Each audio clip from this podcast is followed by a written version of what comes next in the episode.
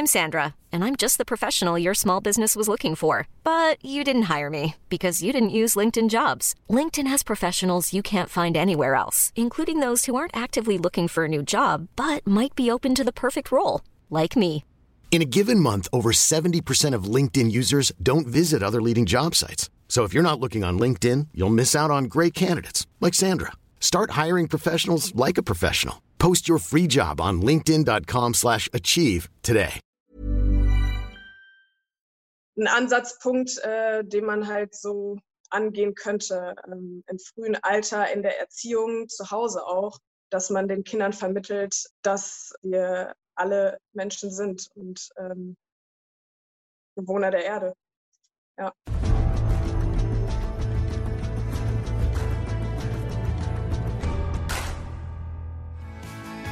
Tatjana Pinto ist die schnellste Frau Deutschlands. So zumindest darf man sie schon nennen, als amtierende Landesmeisterin über 100 und 200 Meter. Heute ist sie zu Gast hier bei mir in Extra Time und wir sprechen nicht nur über ihre Titel, Ziele und Träume, sondern auch über Rassismus und welche Mittel es dagegen gibt. Es gibt also viel zu besprechen, deswegen schnell rein ins Gespräch. Ich bin Tobi Lusiak. Viel Spaß. Wie viele Wettkämpfe hast du, hast du noch so vor deinem geistigen Auge in, in der Saison 2020? Wie, wie viele sollen es für dich sein? Ähm, das kann ich gar nicht so genau sagen. Also ähm, ich gehe da eher nach Gefühl, wie ich mich fühle. Ähm, ja, und was der Coach sagt.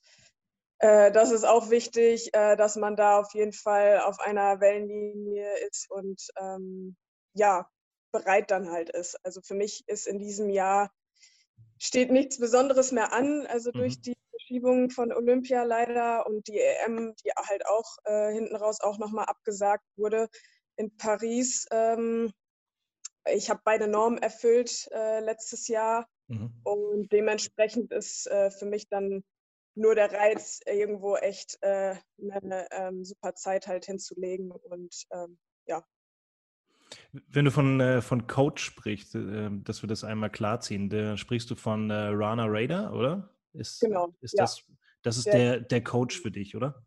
Genau, der Gruppe habe ich mich äh, letztes Jahr im März angeschlossen. Ja, genau, März war das, ja.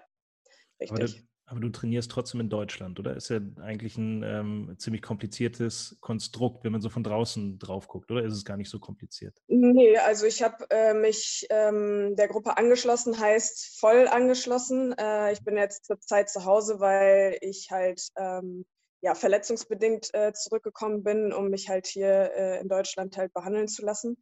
Mhm. Ähm, aber äh, ja, also ich bin Gruppenmitglied und das heißt, äh, ja, voll, voll drin und ähm, halt auch in Florida gewesen ähm, seit November an mhm. und im letzten Jahr halt auch. Also im März äh, bin ich dann halt auch schon rübergeflogen und habe das volle Programm mitgemacht, genau. Hast du für dich selber einen, einen, Zeitplan, wann du sagst, okay, dann, dann möchte ich wieder vollwertig da drüben auch, auch mittrainieren oder möchte dann wieder rüber? Ja, je nachdem, wann der Trump äh, sagt, dass die Europäer wieder rein dürfen, äh, würde ich wieder zurückfliegen. Ähm, ich äh, meine, ich, ich habe ja auch noch eine Wohnung dort, die ich äh, hier quasi aufgelöst habe, weil wir haben halt immer in der Planung gehabt, dass äh, wir von November an bis Mai dort bleiben, dann hier rüberkommen, nach Bochum wie im letzten Jahr und äh, dann halt quasi in die Saison starten. Und äh, dementsprechend hatte ich halt bis Mai eine Wohnung da und halt auch noch Klamotten, äh, die ich halt irgendwie auch nochmal äh, verwalten muss. Und dementsprechend, sobald es halt möglich ist, wird es dann halt äh, wieder rübergehen. Aber ich glaube, das äh, wird nicht in naher Zukunft sein. Also zumindest habe ich den Eindruck nicht, dass das äh, so sein wird. Wobei Wochen hatte ich echt das Gefühl gehabt, dass das äh, jetzt so langsam wieder sein könnte, aber äh, das hat sich ja wieder total gewendet. Ich glaube, gerade so in, in, in Florida gibt es ja im Moment ähm, immer mehr äh, Fälle, die auch dann, dann da jetzt auftreten. Also wir verfolgen das natürlich alle auch so ein bisschen. Ähm, die NBA und die MLS, äh, viele Sportligen haben ihren kompletten Mittelpunkt jetzt nach Florida verlegt, äh, wollen da die Saison zu Ende spielen und jetzt schießen da so die ähm, die Fallzahlen in die Höhe. Bist du da eigentlich in direktem Kontakt mit deinen Trainingspartnern vor Ort? Dann kriegt man da so ein bisschen mit, was da, was da so gerade los ist? definitiv. Also wir sind im regelmäßigen Abständen im Kontakt und äh, ja, also das ist auch so ein Auf und Ab dort. Also ähm, die sind sehr, wie soll ich sagen, ähm, weiter als wir es hier sind. Also es ist alles, ähm, ich sag mal, äh, ja, in der Öffentlichkeit zugänglich. Also das mhm. heißt, ähm, Strände und so weiter kann man besuchen. Also es ist weitgehend alles ähm, soweit wieder normal halt. Und ähm, ja, also Trainingsmöglichkeiten waren natürlich bis zu einem bestimmten Zeitpunkt, wie es bei uns auch gewesen ist, ähnlich, äh, dass, dass man halt äh, nicht vernünftig trainieren konnte und halt mhm. Äh, ausweichen musste, ne? ähm, irgendwo in den Wald oder wie auch immer, was einem zur Verfügung stand halt einfach äh, oder auf der Straße. Ähm, aber äh, ja, es geht denen quasi sehr ähnlich, wie es uns hier ergeht, ja. Du hast ja gerade eben schon mal ähm, das angesprochen, die, die Olympia-Verschiebung dieses Jahr, sicherlich so der, der größte ähm, Aufreger in der, in der Sportwelt im, im Jahr 2020. Äh, wie, wie sehr warst du davon, sagen wir mal in Anführungszeichen, enttäuscht oder wie sehr hat dich das zurückgeworfen, so in deiner, in deiner Planung, dass dieses große Event jetzt eben nicht stattfindet? Ja, also um ehrlich zu sein, hat mich das schon äh, sehr enttäuscht, ähm, weil man natürlich halt äh, ja auch vorausplant ähm, und danach auch nochmal Pläne hat äh, nach, nach Olympia. Ähm, also ich denke, dass es, dass es echt ziemlich gute Spiele hätten werden können, wenn sie stattgefunden hätten. Für, für dich ähm, persönlich oder insgesamt? ich denke insgesamt. Also Tokio, ähm, ich kann mich noch daran erinnern, 2016 bei der Abschlussfeier in Rio. Ähm, es ist ja immer so, dass äh, quasi übergeben, äh, eine Übergabe stattfindet mhm. ähm, zum nächsten Land. Und äh, das war halt einfach grandios. Also da haben alle schon gedacht, wow, ähm, das wird Wahnsinn ähm, werden. Und äh, ja, es ist natürlich halt echt eine Enttäuschung, äh, dass es halt dann nicht jetzt äh, stattgefunden hat. Ähm, aber nichtsdestotrotz ist es natürlich halt äh, den Umständen entsprechend halt einfach auch nicht mehr ja, fair, sage ich mal. Also was die Trainingsbedingungen angeht, klar, Corona, ähm, aber da sind halt einfach diese Chancengleichheiten äh, nicht gegeben. Und äh, dementsprechend, ja, ist es so, wie es ist und ich hoffe, es findet nächstes Jahr statt. Worauf hast du dich, ähm, hast du dich besonders gefreut? Ich habe jetzt gerade so, also wenn du darüber redest, über Tokio und Olympia, leuchten deine Augen richtig. Wo, was war so das, wo, äh, worauf du dich am meisten selbst gefreut hast? Ähm, auf alles natürlich. Also man freut sich äh, immer auf das Olympische Dorf, ähm, die Eröffnungsfeier, da sind wir meistens nicht dabei. Ähm, aber ich sag mal, das, das, das gesamte Feeling halt da. Mhm. Also, dass alle Sportarten zusammenkommen, ähm, alle vier Jahre. Es ist halt einfach besonders, dass es nicht wie jedes Jahr irgendwo eine WM oder eine EM mhm. stattfindet, sondern ähm, ja, da ist halt einfach die gesamte Aufmerksamkeit weltweit ähm, bei uns und äh, ja, es ist, macht das halt einfach unheimlich spannend und äh, jeder Wettkampf ist auf jeden Fall ähm, ja, eine große Ehre. Wie hättest du deine, deine eigenen Chancen äh, sportlich gesehen? Ich meine, du warst, ähm, du warst letztes Jahr, so im, im Herbst, verbessere mich, wenn ich, wenn ich Blödsinn erzähle, warst du eigentlich super in Form. Ähm, dann, mhm. dann kam die WM, die war, sagen wir mal, so lala, hattest du allerdings auch dann, dann Probleme, Verletzungsprobleme. Ähm, wo hast du dich gesehen und wie, wie war so dein Ausblick gerade sportlich auf die Olympischen Spiele? Ähm, also ich habe mich auf jeden Fall unter den besten acht äh, in der Welt gesehen, ähm, über 100 wie auch über 200. Mhm. Über 100 kann ich äh, nur sagen, dass ich da ja ein bisschen verkrampft war am Ende. Also ähm, es ist natürlich halt äh, manchmal leichter gesagt als getan und äh, in dem Moment wollte ich vielleicht einfach auch zu viel und das ist halt einfach im Sprint ähm, es braucht man halt diese nötige Lockerheit, um ja mit vorne dabei mit, mitlaufen zu können. Und ja, bei den 200 äh, habe ich mich halt wieder motivieren können und ähm, war auch echt gut drauf, hatte einen guten Vorlauf, bin Bestzeit gelaufen und im Halbfinale habe ich gedacht, ja, jetzt äh, geht es auf jeden Fall ins Finale und ähm, da hat mir aber äh, mein Körper einen Strich durch die Rechnung ähm, gemacht und ähm, ja, konnte dann halt einfach auch nur noch austrudeln. Ja. Ähm, ich habe erst gedacht, ich hätte mich äh, extrem verletzt, äh, hat sich dann rausgestellt, dass es halt ähm, ja mehr eine Entzündung war und ähm, aber keine äh, strukturellen Schäden. Ähm, aber das war natürlich halt extrem enttäuschend, weil ich denke, dass wenn ich den Lauf einfach ganz normal hätte äh, durchlaufen können, äh, wäre das auf jeden Fall möglich. Ja. Vielleicht kann man den, den Zuhörern auch nochmal erklären, für einen Sprinter ist er, also der ganze Körper ist für jeden Sportler extrem wichtig, das ist klar. Aber bei dieser kurzen Sprintdistanz, ihr, ihr haut da einen raus und dann sind es elf Sekunden und da muss natürlich alles passen mit dem Körper. Wie, wie schwer wiegen so ganz kleine, sagen wir mal, Zipperlein in Anführungszeichen schon. Wie, wie schwer geht das oder wie, schnell geht es dann schon auf die, auf die Leistung? Jetzt mal abgesehen davon, von so einer etwas größeren Verletzung, die du dann hattest. Mhm.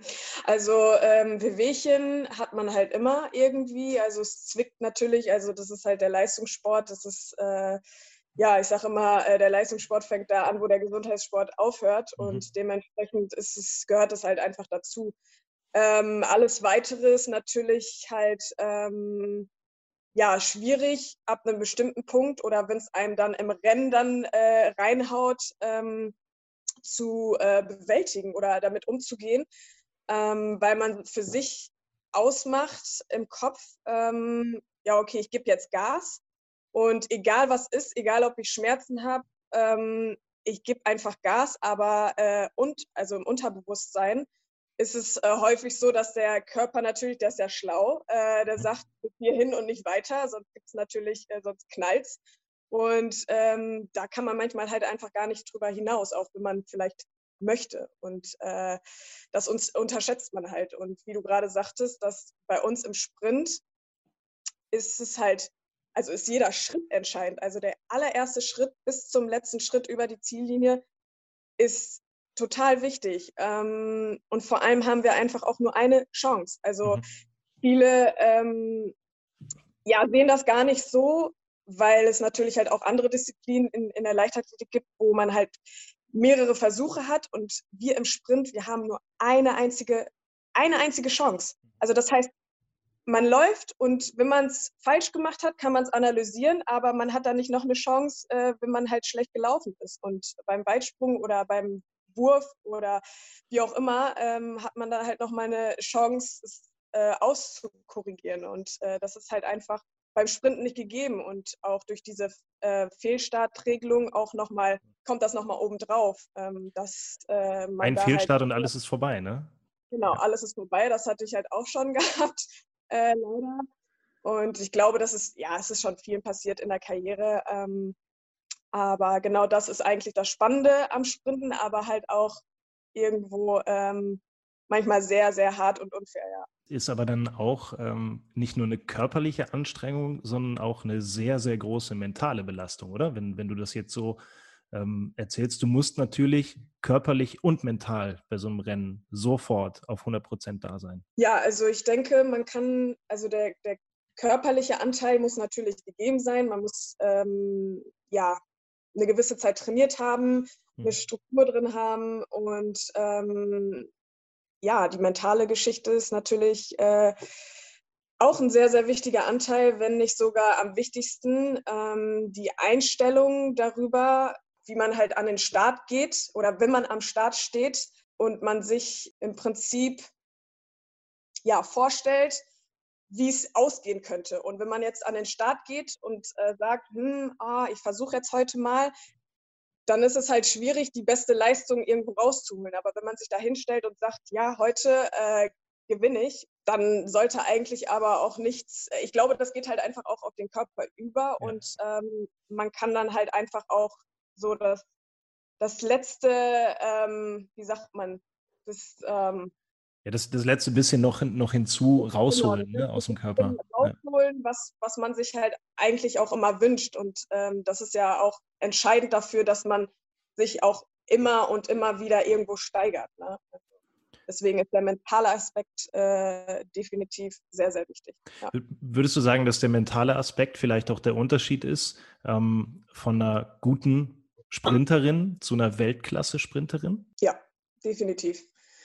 Also definitiv. Ähm, ich habe natürlich jetzt im Laufe meiner Karriere schon einige Sprinter und Sprinterinnen kennenlernen dürfen. Ich war mhm. unter anderem auch schon mal in Jamaika gewesen und ähm, da hat man halt einfach auch gewisse Unterschiede gesehen in der Einstellung, ähm, wie mhm. ich das vorhin auch schon gesagt habe, ähm, dass die halt an den Start gehen und denken, ich, ich reiß hier alles auseinander, so äh, im wahrsten Sinne und, äh, und einfach auch positiv sind. Ähm, in der Hinsicht, dass sie sich auf jeden Fall verbessern können, dass sie gewinnen können und dass es gar keine Zweifel daran gibt, äh, ja, daran ja. gibt. Und ähm, ja, das ist halt häufig so, dass bei, ich sag mal, bei einer guten Sprinterin, dass dann vielleicht ähm, irgendwo die Zweifel aufkommen, wenn jemand, der ja besser ist, in dem oder in der Vergangenheit besser gewesen ist, äh, dass man die Zweifel hat irgendwie, äh, dass man ja nicht gewinnen kann oder irgendwie drankommen kann. Ähm, ich denke, äh, also die Einstellung ist auf jeden Fall äh, enorm wichtig. Ich habe äh, letzte Woche hier in diesem Podcast mit, äh, mit Raphael Holzdeppe gesprochen. Da haben wir auch mhm. über, über Olympia geredet und ähm, was er so davon hält, dass es jetzt nächstes Jahr stattfindet. Und er mhm. war sich sehr, sehr unsicher, ähm, ob das nächstes Jahr überhaupt so stattfinden kann. Hast du auch eine, eine persönliche Meinung? Ähm, gehst du davon aus, dass nächstes Jahr Olympische Spiele stattfinden oder bist du auch skeptisch?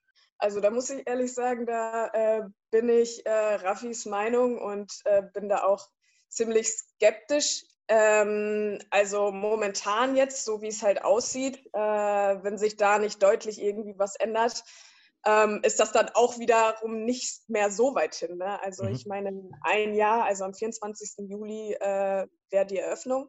Ja. Und ähm, ein Jahr ist ja so schnell verflogen und ähm, ich hoffe es natürlich, weil ich, äh, weil die Entscheidung ja auch schon fiel, dass wenn die dann nicht stattfinden, dass äh, ja, das auch nicht mehr verschoben wird, sondern halt die nächsten dann in Paris dann halt wieder stattfinden. Mal schauen. Also so diese jetzige Situation stimmt mich eher skeptisch ein. Ja. Wie ist da die, ja, die, die Planung auch von Seiten des IOC, von, von Seiten der Verbände? Ähm, wie sehr seid ihr da mit im Boot, dass man euch sagt, okay, es könnte jetzt stattfinden oder eben nicht oder es sieht so und so aus? Ja, wir äh, bekommen natürlich äh, ja, in unregelmäßigen Abständen irgendwo ähm, Bescheid, wie die Situation im Moment aussieht. Und äh, aber jetzt direkt gefragt, ähm, ob jetzt die Olympischen Spiele ähm, tatsächlich jetzt stattfinden sollen oder nicht, ähm, das lag natürlich nicht in unserer Hand. Ähm, wir haben oder ich habe an einer äh, Abstimmung teilgenommen, ähm, an, also quasi eine Organisation von den Athleten, ein Zusammenschluss weltweit, ähm, die heißt halt We Are the Sport. Und ähm, da konnten wir halt äh, oder hatten wir die Möglichkeit abzustimmen, ob wir dafür sind oder dagegen sind, äh, dass die Olympischen Spiele ähm, zum ja, originalen Zeitpunkt halt stattfinden sollten. Und äh, ja, da haben die meisten halt dagegen gestimmt. Und äh, das ist natürlich halt auch irgendwo eine Aussagekraft.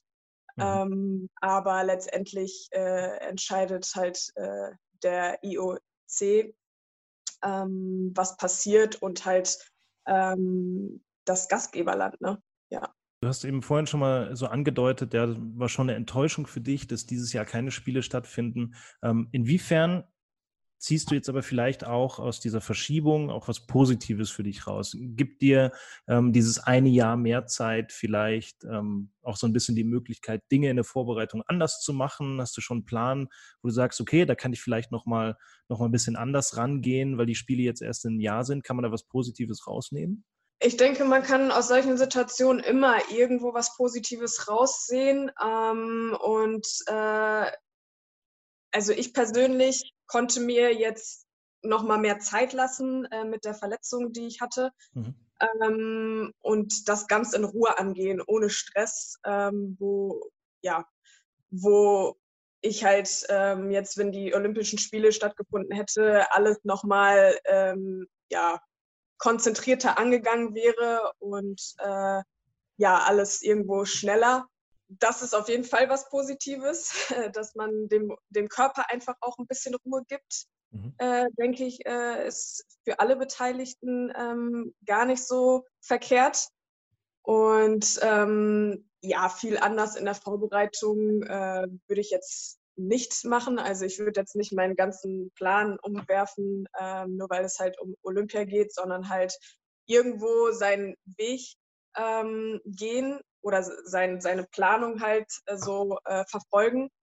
Natürlich auch mal nach links und rechts schauen, aber im Grunde genommen so seine Linie fahren, ja ich mache das immer ganz gerne so als Vorbereitung auf den Podcast. Ich schaue mal so in die, in die sozialen Medien, was machen meine Gäste da so. Ähm, haben natürlich auch bei dir mal bei, bei Instagram durchgeschaut. Ich habe gesehen, du mhm. hast ein Patenkind ähm, ja. in, in Benin. Kannst du da ein bisschen was, äh, was Näheres zu erzählen? Weil das, äh, das, fand ich, das fand ich echt cool, auch das Bild, was du gepostet hast.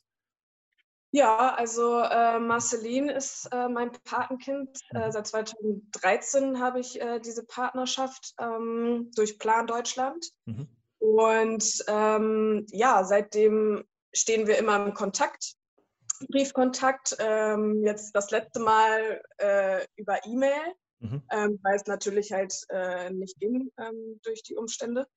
Und ähm, ja, also im Grunde genommen ist die Idee dabei, ähm, wenn man diese Pla äh, Patenschaft eingeht, äh, dass Mädchen insbesondere mhm. gestärkt werden, ähm, individuell ähm, sie am meisten gefördert wird, aber auch wiederum die Gemeinde, in der sie lebt, mhm. äh, auch Unterstützung erfährt. Ähm, unter anderem gibt es halt Projekte wie Wasserprojekte oder Mädchenfußballprojekte, ähm, also verschiedenste äh, Dinge, um halt da die ähm, ja, Lebensbedingungen ähm, ja, möglichst äh, ja, zu unterstützen. Also ich glaube, wir können ähm, voneinander lernen und äh, ich denke, das ist eine wichtige Sache.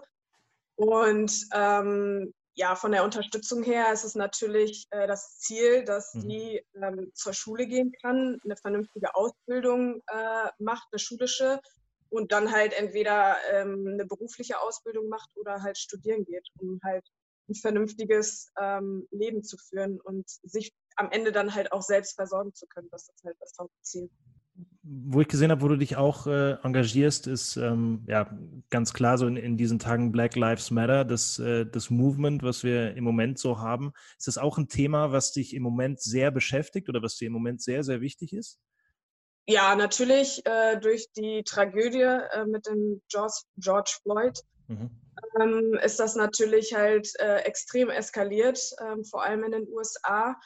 Und ähm, ich glaube, dass halt einfach immer mehr so das Bewusstsein für Rassismus irgendwo ähm, aufkommt bei vielen Menschen, ähm, dass sie sich halt bewusst irgendwo Gedanken darüber machen, dass es halt ständig stattfindet. Also ähm, ich kann nur sagen, dass es halt, also aus meiner eigenen Erfahrung, dass es äh, immer irgendwo im Alltag äh, stattfindet, seitdem ich äh, klein bin und ähm, mhm deshalb ist es halt umso wichtiger, dass ähm, das mal irgendwo, wenn es geht, aus der Welt geschaffen wird, ja.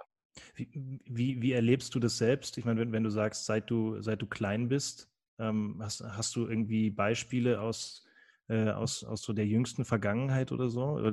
Ich hatte immer so das Gefühl, okay, ähm, es ist vielleicht äh, etwas, das auch ein Stück weit äh, besser geworden ist. Wie, wie ist das aus deiner, aus deiner eigenen Erfahrung?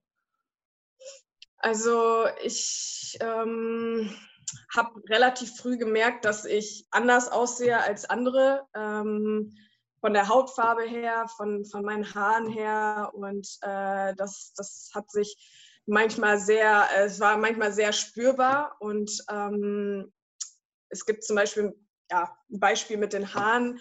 Ähm, ich habe Naturlocken und äh, da kamen halt echt immer viele auf mich zu und äh, wollten halt immer anfassen und ähm, wissen, wie es sich anfühlt. Und ähm, das ist halt einfach so ähm, sehr, sehr unangenehm gewesen.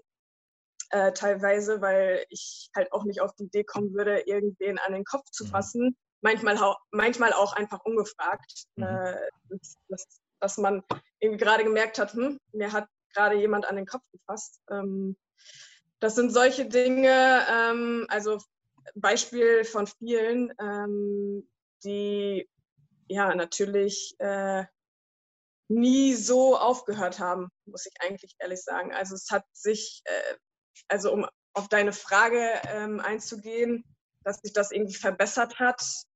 Äh, ich denke, irgendwo schon, mhm. ähm, in gewisser Maßen. Ähm, aber da, also es findet halt einfach noch so viel Alltagsrassismus statt, ähm, dass noch an so vielen Dingen gearbeitet werden muss, ähm, die ja so nicht in Ordnung sind. Und deshalb kann ich nicht sagen, dass da eine große Verbesserung irgendwie stattgefunden hat. Also da muss noch einiges äh, stattfinden, ja. Hast du denn äh, genaue Vorstellungen davon, was, äh, was gemacht werden könnte oder wie man, ähm, wie man diese Dinge so verbessern kann, dass sie wirklich in die richtige Richtung gehen? Was, was, was muss passieren? Also ich denke, äh, dass man da früh genug anfangen sollte, vor allem zum Beispiel in den Kindergärten. Also ich glaube, das ist äh, eine ganz gute ja, Stelle sozusagen, ähm, wo man den Kindern halt mitteilen kann, dass wir halt, einfach alle gleich sind und spielerisch beibringen kann, ja, dass, dass wir halt einfach alle gleich sind und wir da keine Unterschiede machen, was, was die Hautfarbe angeht und oder die Herkunft.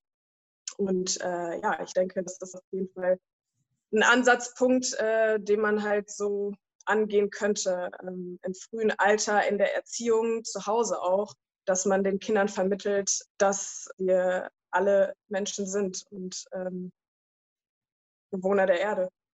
Ja. Aber ich denke, ja, genau, also in der Erziehung und im Kindergarten und äh, vieles läuft einfach aber auch schon von alleine irgendwo. Also ich glaube, vieles ist halt einfach auch von, von den Erwachsenen irgendwo eingetrichtert und äh, mitgegeben.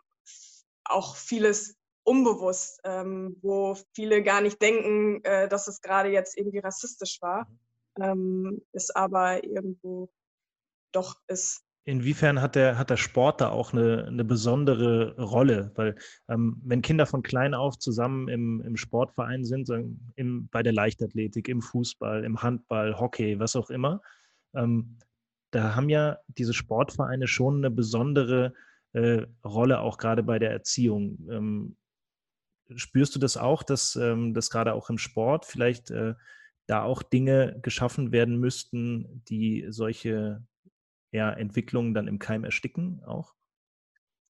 Äh, ich denke, im, Sport läuft das schon äh, sehr gut. Also äh, im Sport ist es ähm, tatsächlich so, dass natürlich herrschen dort Regeln.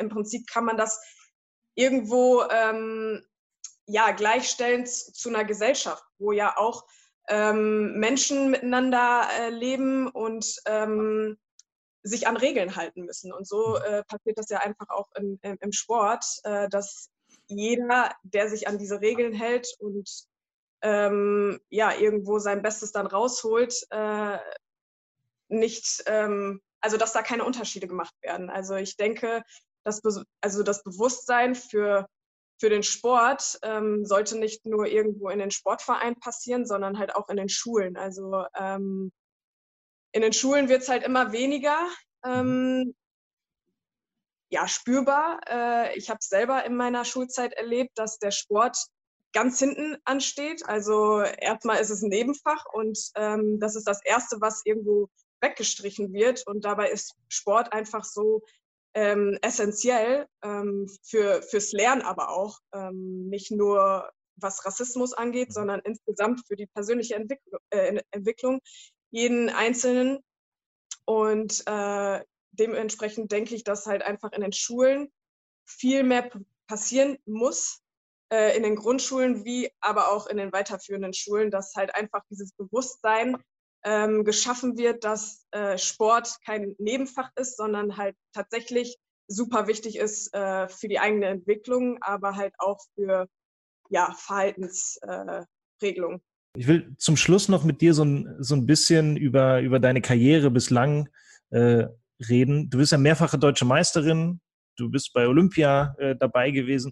Bist du eigentlich bislang zufrieden mit deiner Karriere? Äh, jein, würde ich sagen. Also natürlich äh, bin ich da sehr dankbar für, für die Erfolge bisher und ähm, in einer gewissen Hinsicht bin ich auch zufrieden. Mhm. Aber ähm, ich würde nicht weitermachen, wenn ich äh, schon super zufrieden wäre. Dann würde ich aufhören und sagen, okay, das war's jetzt. Äh, das war jetzt ähm, on top und äh, that's it.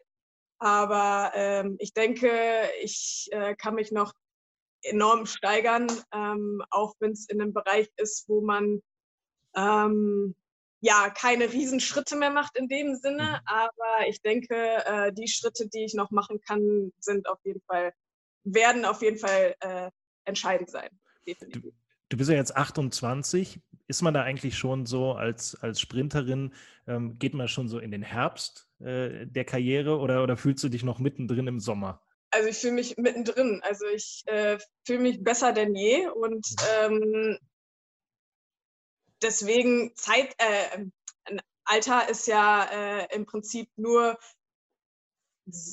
ja, Alter, was ist Alter schon? Also ich fühle mich äh, super jung und äh, fit und äh, die Weltspitze zeigt halt einfach auch, dass man ja über 30 auch noch äh, Weltmeisterin werden kann, Olympiasieger. Ähm, also ich denke, Alter ist irgendwo eine Grenze, die man, okay, irgendwann ist, ist es irgendwann vorbei, klar, ähm, aber ich denke, solange ich gesund bin, in Anführungsstrichen, ähm, und äh, ich denke oder ich fühle, dass, dass ich mich noch äh, steigern kann, ähm, setze ich mir da kein Limit. Du hast ja große Erfolge äh, gefeiert im Einzel und auch in der Staffel.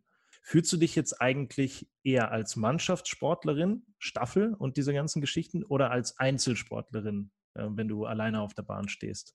Ähm, also grundsätzlich äh, zähle ich mich als also zu den Einzelsportlerinnen. Mhm. Ähm, und klar, also Staffel ist irgendwo eine Teamsportart äh, ähm, oder eine Teamdisziplin. Ähm, aber grundsätzlich äh, einzeln auf jeden Fall. Ähm, und wenn es dann, ich sag mal, in, in, der Teamdisziplin dann an den Start geht, äh, hat man natürlich halt auch dieses, also diesen Teamgedanken. Äh, da läuft man natürlich nicht nur für sich, sondern halt äh, für die, für die Gemeinschaft dann, ja. Aber wie schwer ist es dann so umzuswitchen? Weil eigentlich sind das ja die meiste Zeit des Jahres deine, deine Hauptkonkurrentinnen, oder? Wenn du, mhm. und dann läufst du plötzlich mit den Mädels zusammen. Wie schwer ist dann der, den, den Turnaround im Kopf auch zu schaffen? Gar nicht eigentlich. Also ähm, in der Staffel, also ich habe da gar keine Probleme mit. Äh, es ist halt so, dass, dass äh, wir natürlich dasselbe Ziel haben und äh, dasselbe Ziel ist halt natürlich zu gewinnen und äh, das Bestmöglichste irgendwo rauszuholen.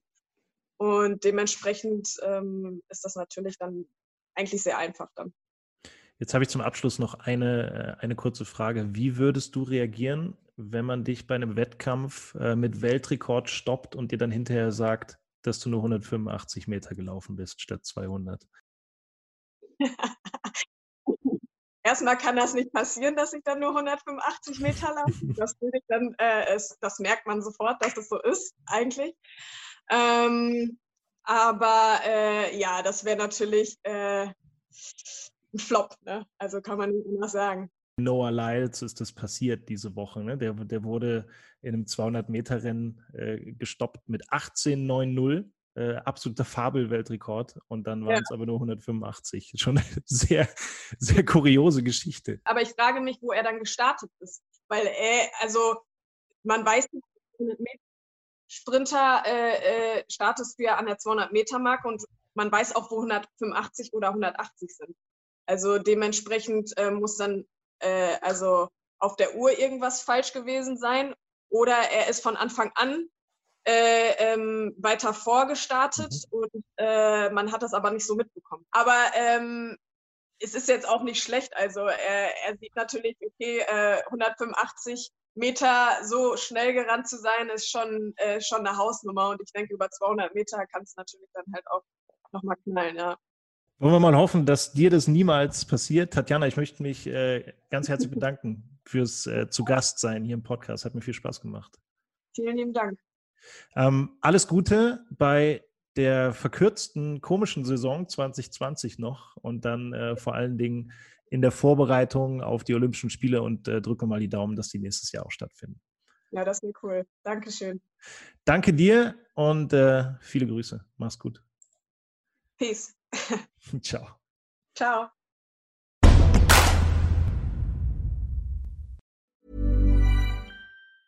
Ever catch yourself eating the same flavorless dinner three days in a row? Dreaming of something better? Well, HelloFresh is your guilt-free dream come true, baby. It's me, Kiki Palmer. Let's wake up those taste buds with hot, juicy pecan-crusted chicken or garlic butter shrimp scampi. Mm. Hello Fresh. Stop dreaming of all the delicious possibilities and dig in at HelloFresh.com. Let's get this dinner party started.